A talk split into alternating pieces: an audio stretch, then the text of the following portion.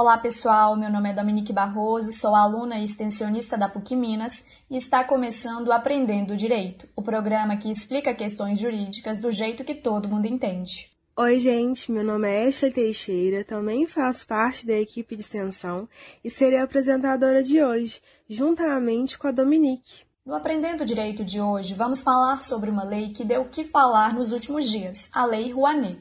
Para quem não sabe, essa lei tem tudo a ver com aquela polêmica envolvendo Zé Neto, da dupla sertaneja Zé Neto Cristiano, e a Anitta.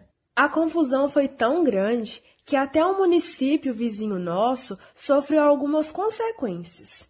Quem é que não ficou sabendo do cancelamento do show do Gustavo Lima em Conceição do Mato Dentro? Aqui, o nosso objetivo é jurídico, portanto, o que queremos entender mesmo é o que a Lei Rouanet tem a ver com tudo isso.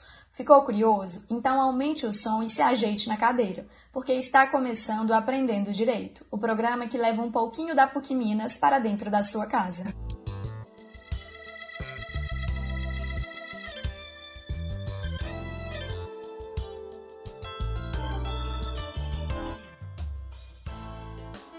Como a Dominique falou, a Lei Rouanet ficou bem famosa nos últimos meses devido a um conflito no mundo musical.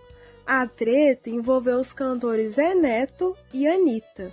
Tudo começou quando Zé Neto, em um show na cidade de Sorriso, no Mato Grosso, criticou artistas que se beneficiam de financiamentos previstos nessa tal Lei Rouanet. Calma, que a gente vai falar muito dessa lei.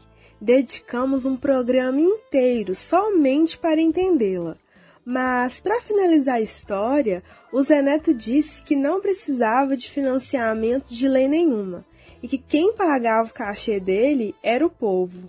O cantor sertanejo também fez uma indireta para a cantora Anitta, criticando-a. O vídeo do Zé Neto viralizou na internet e os fãs da Anitta não deixaram barato. Resolveram investigar como pequenos municípios do Brasil tinham condições financeiras de realizar um monte de shows de cantores famosos.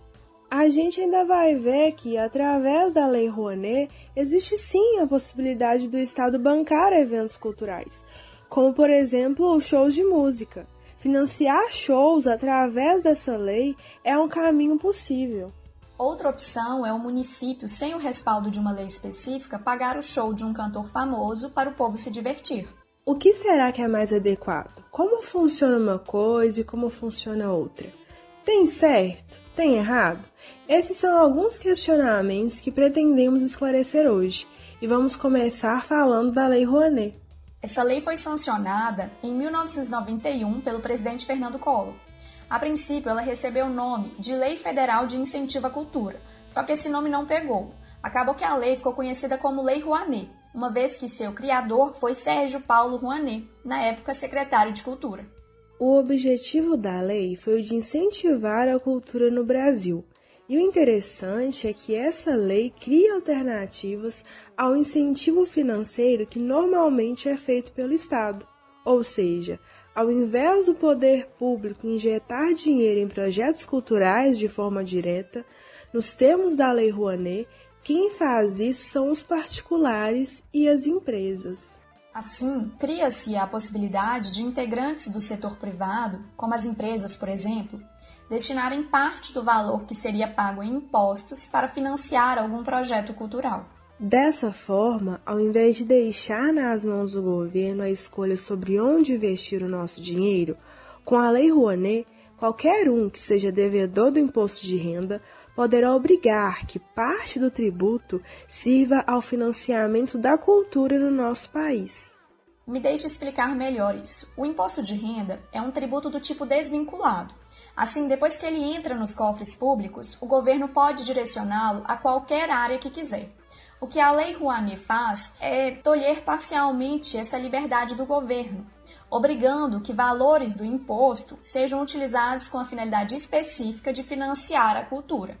Na minha opinião, a Lei Rouanet é uma forma mais democrática de direcionar recursos para o setor cultural ao invés de deixar o governo com um cheque em branco para que ele destine o dinheiro dos impostos da forma como preferir, com a Lei Rouanet, o cidadão escolhe que seu dinheiro vai servir para incentivar a cultura.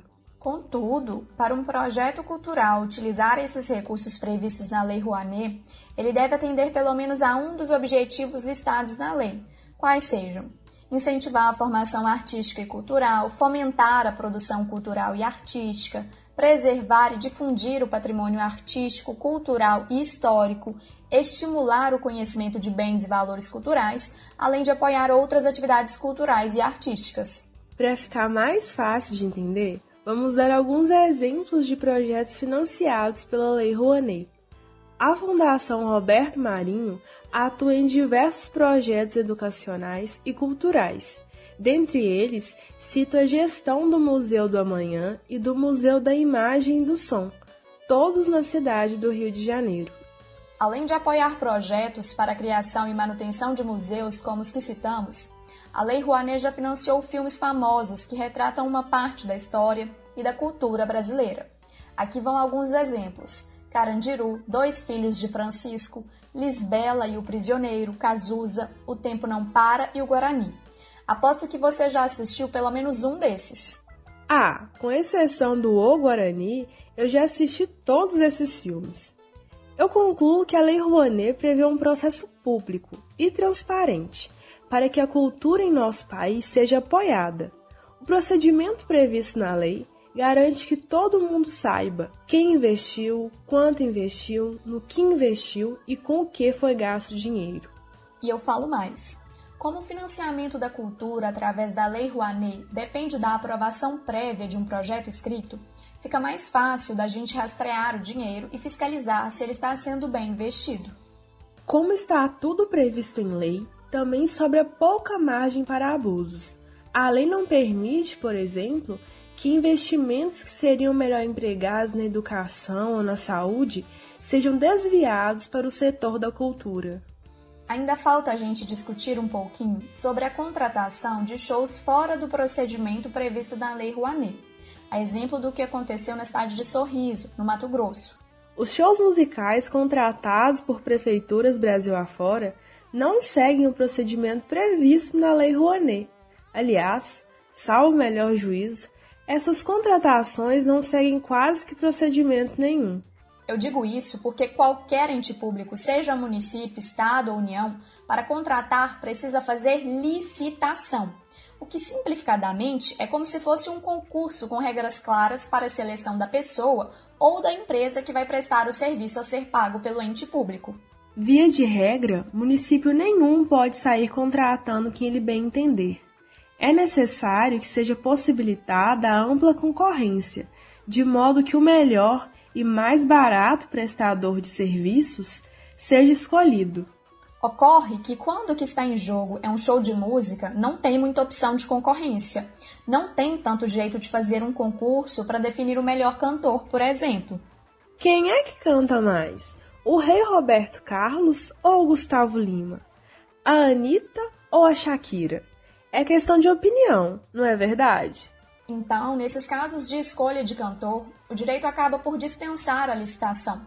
Ou seja, exclui-se a competição entre os artistas, pois é um caso que seria praticamente impossível fixar critérios objetivos para a definição do melhor cantor ou da melhor banda.